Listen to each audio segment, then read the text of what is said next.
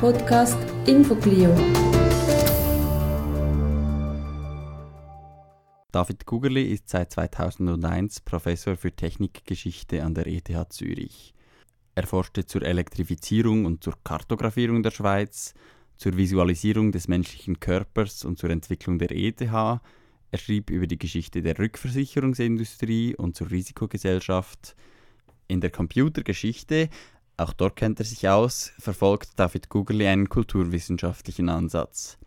Gegenwärtig beschäftigt er sich mit der Entstehung digitaler Gesellschaften und der Frage, wie die Welt in den Computer kam. Ich habe David Kugerli getroffen und ihn gefragt, wie sie denn in den Computer kam, die Welt. Ah, zunächst ist zu sagen, dass sie dafür ziemlich viel Zeit gebraucht hat.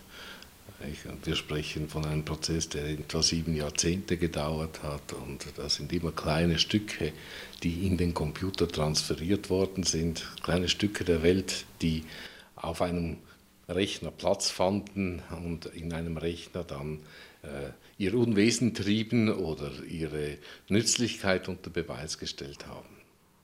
Womit hat das begonnen und wie ist das weitergegangen? Gibt es da eine Periodisierung oder? Ja, wieder immer ist die Frage nach der Periodisierung natürlich äh, auch eine Frage nach dem Erkenntnisinteresse.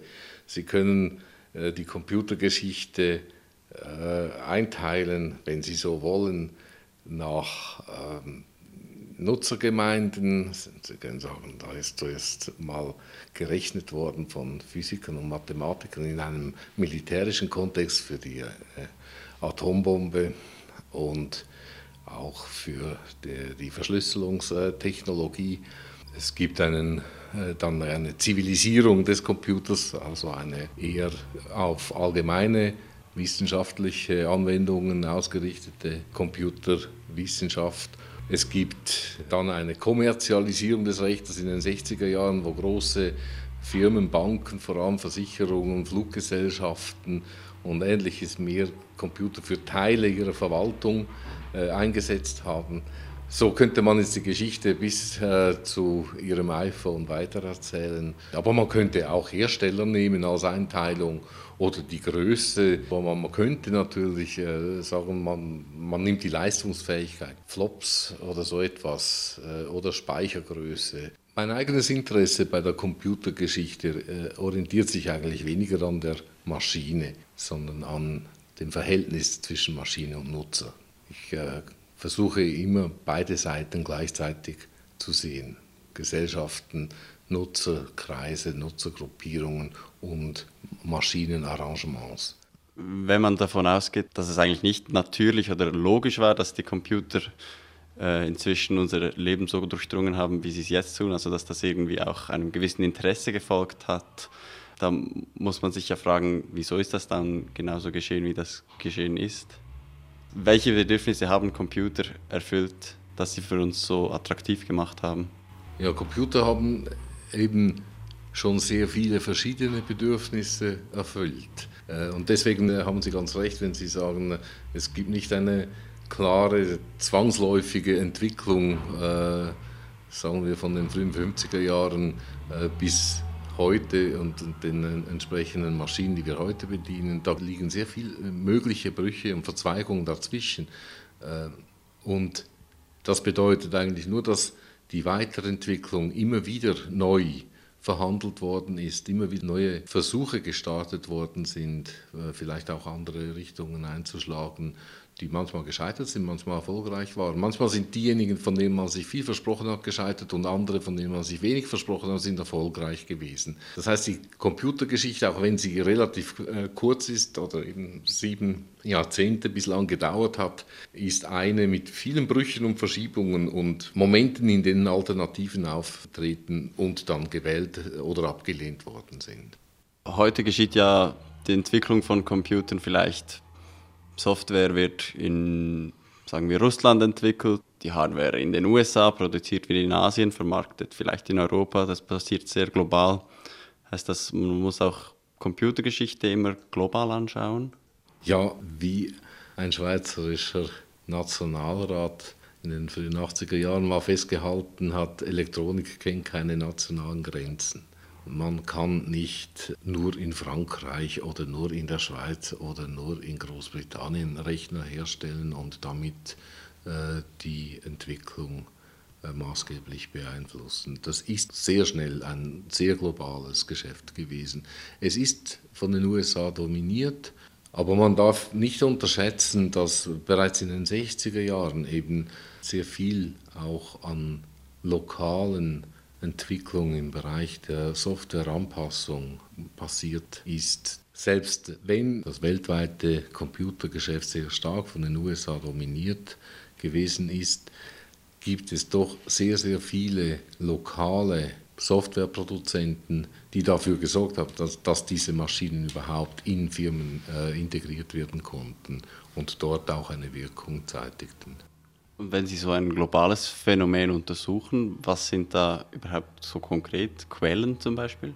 Für mich äh, die, die wichtigste Quellensammlung ist die Sammlung der Association for Computing Machinery, eine Gesellschaft, die äh, in den letzten Jahren gegen zwei Millionen äh, Papers gescannt hat und zur Entwicklung von Computertechnologien. Da kann man sagen, das ist die Vibrant Community. Äh, daneben gibt es aber spezialisierte Quellen, ähm, so tolle Quellen wie zum Beispiel die IBM-Nachrichten, äh, in denen man in regelmäßigen Abständen darüber berichtet hat, wie in bestimmten Firmen Rechner implementiert worden sind, welche Lösungen man gewählt hat und äh, welche, mit welchen Schwierigkeiten man zu kämpfen hatte.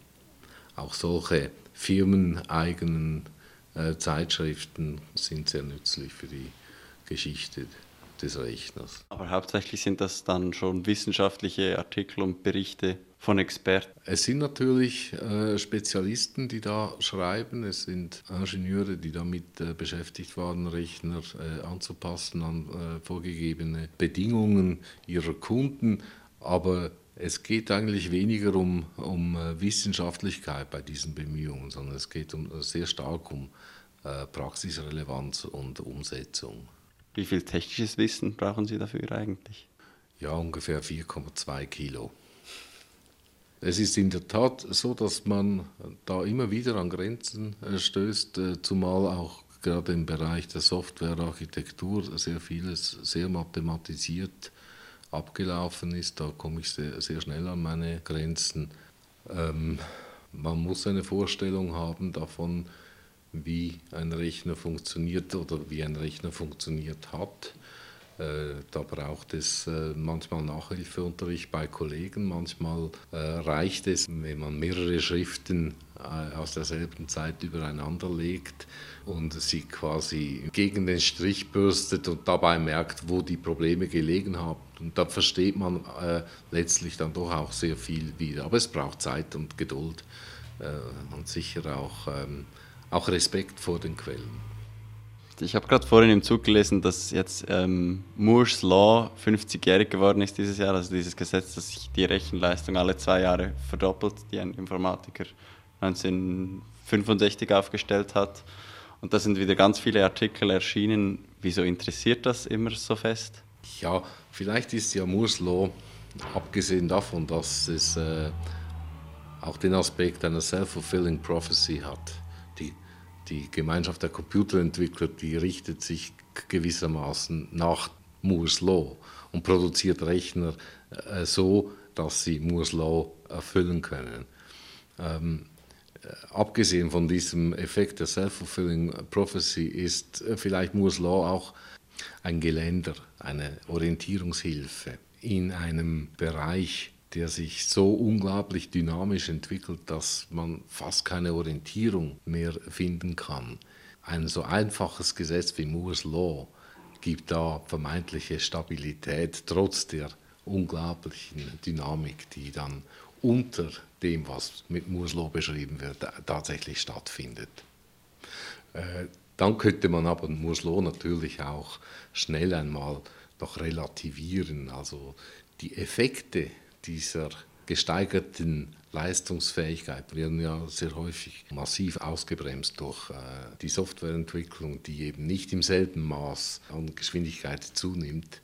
Sie werden ausgebremst durch die User Community, durch Hardware-Komponenten anderer Art, die eben diese Geschwindigkeit äh, nicht mitmachen oder wo dieser Geschwindigkeitszuwachs auch keinen Sinn machen würde. Ich hatte auch so das Gefühl, dass sich da so eine Art Fortschrittsglaube noch ein bisschen erhalten hat. Es geht immer weiter, es wird immer schneller und immer besser.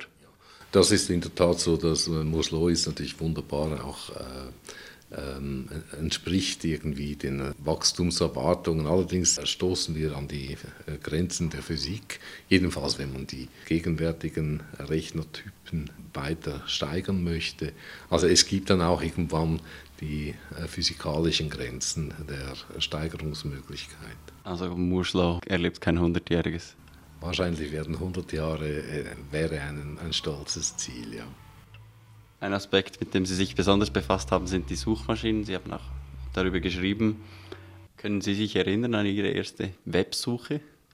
Meine erste Websuche, ja, die hat 1994 äh, stattgefunden. Einigermaßen kann ich mich noch erinnern. Es äh, war aber so ein fließender Übergang von Gopher, äh, einem äh, älteren Suchdienst und Informationssystem, da kann ich mich nicht mehr genau erinnern, wann ich äh, selber persönlich fand, äh, jetzt hat ein neues Zeitalter angefangen. Aber hat man das überhaupt so als Bruch auch wahrgenommen oder war das eher schleichend? Der, äh, der Hype 1994, 1995 war enorm. Die Versprechungen, die, die Hoffnungen, natürlich auch die Ängste, was dieses äh, World Wide Web alles bringen werde, die, die waren grenzenlos und die Zeitungen waren voll. Ich kann mich auch erinnern, an der Uni Zürich fand eine Informationsveranstaltung äh, organisiert von Studierenden statt.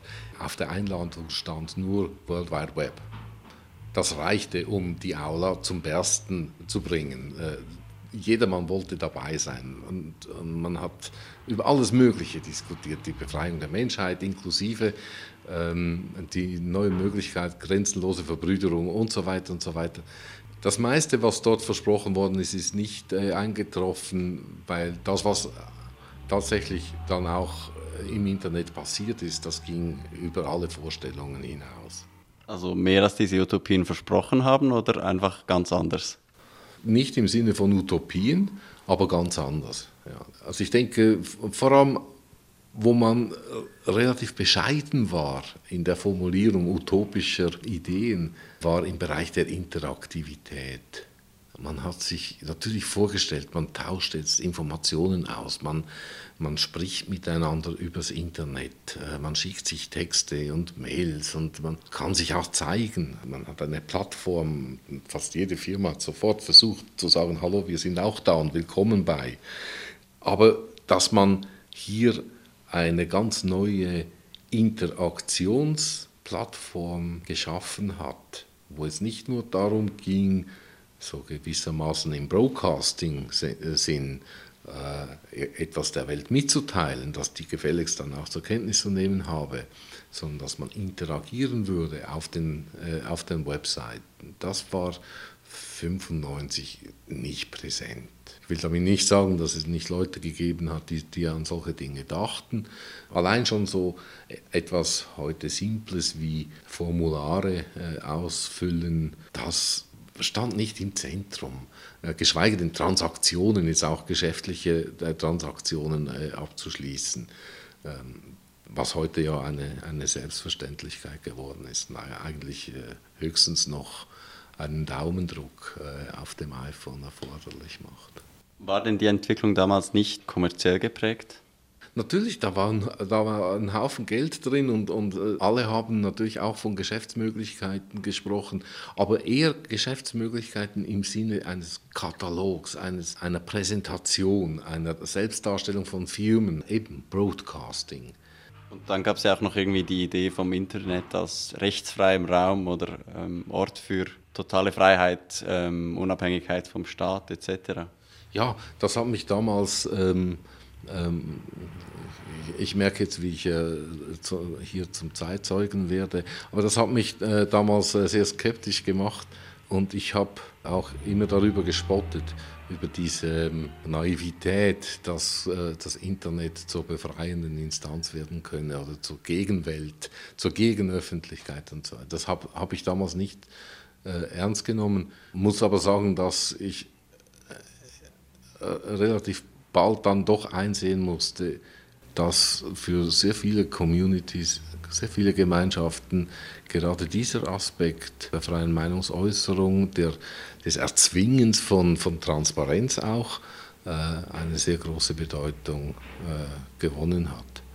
Da habe ich mich äh, damals vom Hype in kritischer Distanz vom Hype distanzieren wollen und war, glaube ich, zu kritisch. Podcast Infoglio.